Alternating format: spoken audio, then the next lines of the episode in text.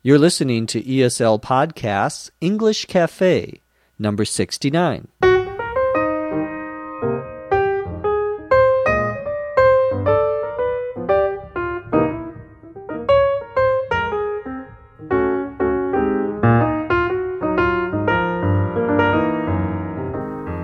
This is English as a Second Language Podcast, English Cafe, episode 69. I'm your host, Dr. Jeff McQuillan, coming to you from the Center for Educational Development in beautiful Los Angeles, California. I hope you are having a good week. I want to remind you to visit our website at eslpod.com and download the learning guide for this podcast. You'll get all of the vocabulary, definitions, sample sentences, cultural notes, and a complete transcript of this episode. Our topics today on the cafe include studying abroad when American students study college in other countries, as well as a controversial topic gun control. And as always, we'll answer a few of your questions. Let's get started.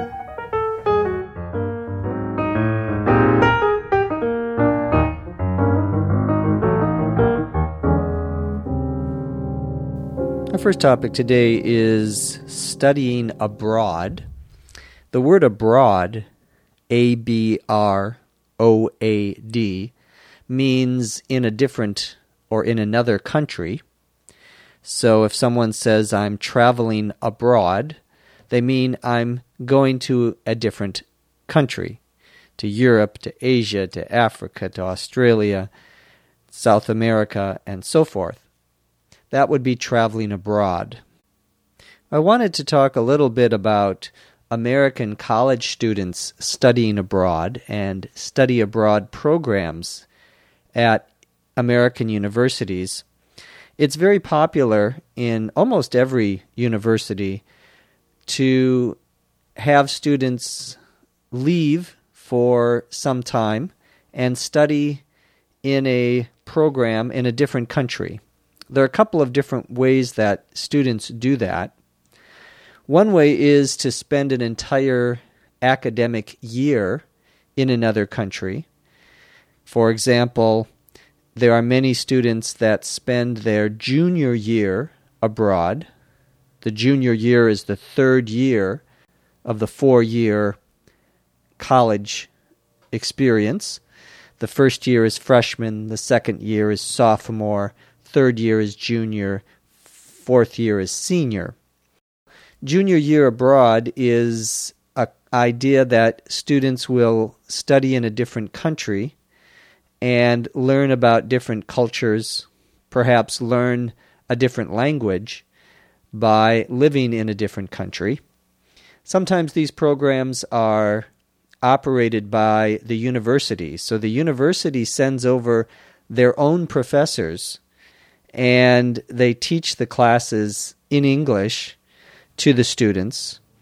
In other programs, you study at a foreign or international university, where the classes are taught by professors at that university, often in the language of the country, if it's not English. And some programs are a combination of these two things. The junior year abroad is one way of having students study in other countries. The students will get credit for their time studying in another country. That is, the university will give them academic credit so that they will be able to graduate in the same amount of time. Another way of saying that is that their courses count. When we say something counts, we mean that it is valid, that it is something that you can use for, in this case, the requirement that you have a certain number of classes to graduate with your bachelor's degree. Some students study in very short term programs. I remember when I was in the university, I wanted to study a semester abroad, not a whole year, but a half a year. Other students study only a month or two in the summertime. Some universities in the United States have what's called a J term. J stands for January. And they have one month in January where they offer short courses, three or four weeks, and students can sometimes study in another country just for those three or four weeks. Some of my nieces and nephews, my brother's children, have done this. I know one of my nieces studied in Spain for a year. That was a junior year abroad program. Another uh, niece studied just for a month. So there are different programs that people can sign up for. I myself was involved in a study abroad program. I had actually graduated with my first bachelor's degree back in 1986. I didn't know what I wanted to do with my life. I still don't. So I worked for a year and I saved up my money. And then I went to Mexico and I lived in Mexico and studied Spanish there. Well, I stayed there for about four months. I was studying on my own. That is, I wasn't studying at the university, I was studying language at a private school, a private institute. And then I decided I would take some academic courses there. So I took some courses at one of the local universities and was able to get college credit at my own university, the University of Minnesota. I think about this because that was 20 years ago that I did that back in 1987, in January of 1987. So 20 years ago this month, I participated in a study abroad program. And of course, it was a wonderful experience to be able to learn about different cultures and learn a different language. Some students study abroad or go abroad in order to do humanitarian work. Humanitarian, H U M A N I T A R I A N, is work that you do to help other people. Some students will go on special programs. Usually these are two, three, four weeks, sometimes in the summer, sometimes during a break in the school year when students are not going to classes. And they'll help out in a different country perhaps building homes or uh, helping in schools, doing things that would help and benefit people who need help in other countries. So that's also a popular way of students going to different countries. Although studying abroad is popular, it's still just a minority of American students that actually go and study in a different country. Part of the reason is that it is expensive. You need money to pay for the trip and living in a different country. Part of it is that some students just aren't interested in studying in other countries or learning other languages. And that is a big problem, I think, in the United States of students not being interested in learning other languages. I think that is changing but we still have a long way to go, meaning we still have a lot of progress that we need to make in order to reach that goal. Our second topic today has nothing to do with studying abroad. It has to do with a controversial issue that I have received a few emails about asking me to talk about and that is gun control. Many people outside of the United States have a difficult time understanding Americans' attitudes towards guns and owning guns. In many countries, it is illegal for people to own guns, what we would sometimes call firearms, F I R E A R M S. A firearm is a gun, often a small gun, that you use that could be used to kill someone. But in the United States, in most states, it is legal for people to own these guns. So the question is why? And why are Americans so different from most other countries when it comes to gun ownership? Well, I think there are two reasons why that is. One of them is legal, and one of them is cultural. Of course, the two things are often related. Let's start with the legal issues. In the United States, we have a national constitution, like many countries. But unlike many countries, a difference in the United States is that the Constitution is changed only very rarely. The last change to the Constitution was more than 30 years ago. So we don't change the Constitution very much.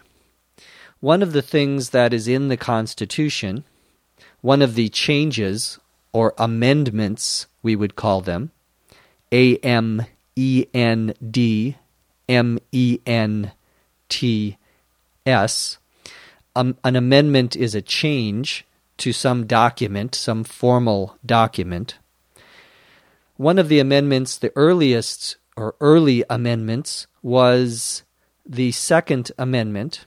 And the Second Amendment says that American citizens have a right to bear arms. To bear, B E A R, means to own or to have. Arms is another word for guns or firearms. So this is a legal right in the Constitution. Now, many people disagree about what that means. There are federal laws, national laws, and there are state laws related to whether you can own a gun or not. Every state is different. In some states, for example, in Hawaii, it is not legal to have a gun or very difficult for an individual person, citizen, to buy and own a gun. In some states, it is very easy, states like Texas or Alaska. These states have laws that allow people to get their own gun, usually with very little effort, very little work.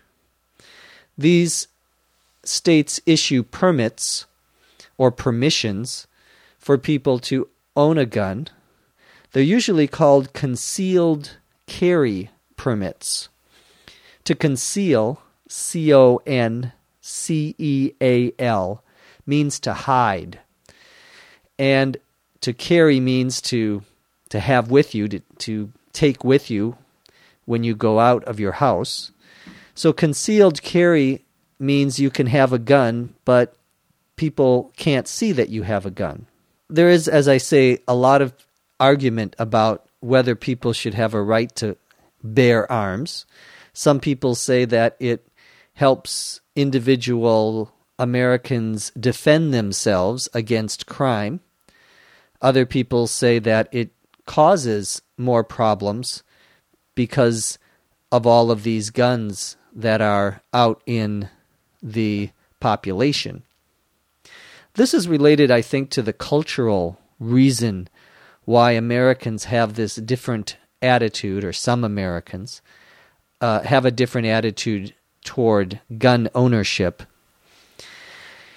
The United States, as you know, was started in the eastern part of this, what is now the United States, as a British colony. And the country grew and it kept moving west. by either buying land or through wars. The expansion or the increase in the size of the United States meant that there was always a frontier. And the concept of a frontier is very important in American culture. A frontier, F R O N T I E R, is a word that can mean the border between two countries or two areas. It can also mean an area that is somewhat wild, where there isn't a lot of police, there isn't a lot of government presence. It is an area where everyone has to protect themselves because there is no organized or very powerful government presence. And that was true in American history as Americans moved west from the east coast of the United States to the west coast. There was always a frontier, an area where it was dangerous and that people had to protect themselves. So, this is my theory one reason why Americans, even though there's no more frontiers in terms of wild places, there is still this cultural, historical remembrance of that period. And Americans combine that with an idea of individual freedom, and that is one of the causes, I think, of why some Americans have different opinions. Of course, there are many Americans who want to change these laws who believe in gun control or limiting the number of people who can have guns. There are also powerful organizations that try to keep the law the way it is now. One organization is called the National Rifle Association, or the NRA, and they have been very successful in stopping gun control.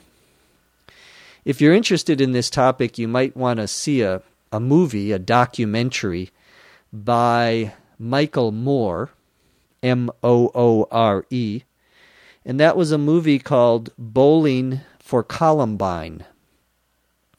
Columbine was a tragic event in American history recently when some students two students got guns and went to school and killed other students. And Michael Moore made an interesting, controversial documentary about guns and gun control.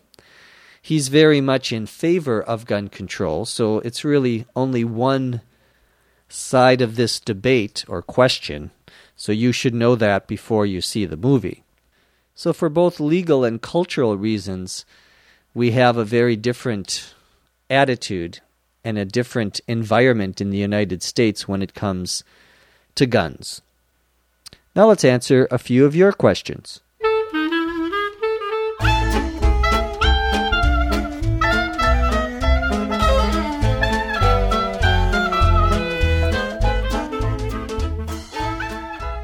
Our first question comes from Vitz, V I TTS in the city of Paris.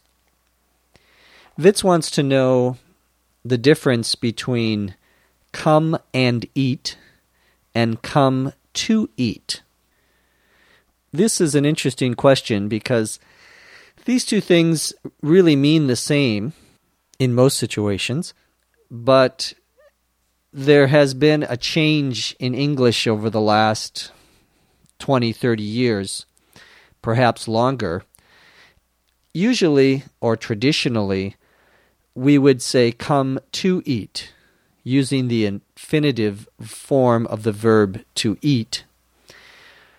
In informal English, many people have substituted or put in the place of the word to the word and.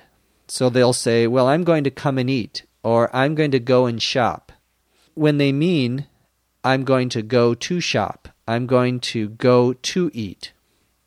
However, it's become so common that I would probably say that both of those forms are considered acceptable, especially in conversational English.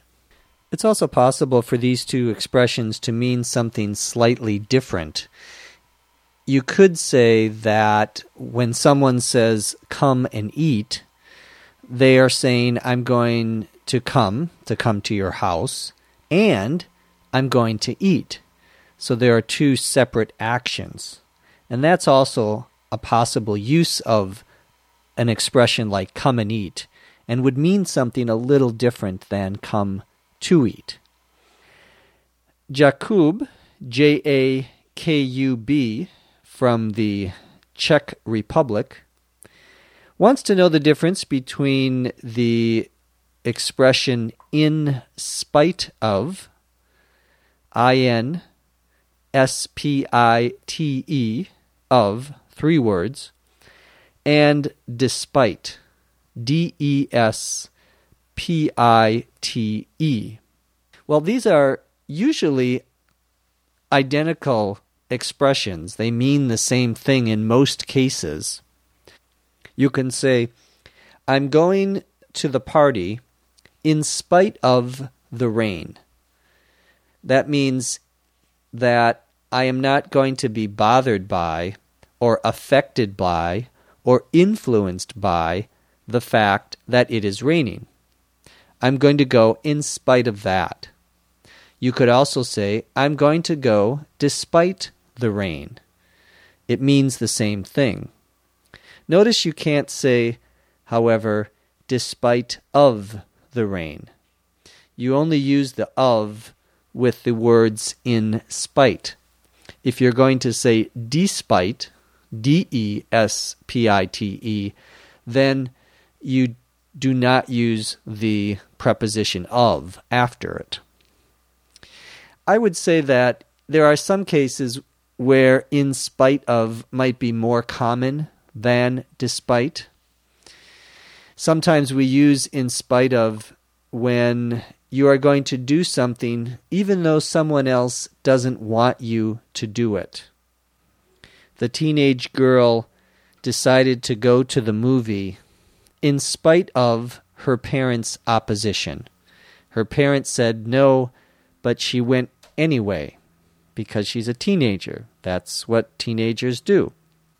You may have noticed also that because these are prepositions, despite is a preposition, and in spite of works as a preposition, the verb after it will be in the ing form, not in the to form. So you would say, despite eating, but you would not say, despite to eat. That's because it's a preposition, and the object of the preposition has to be a noun, or in this case, a gerund, which is the verb with an ing afterwards.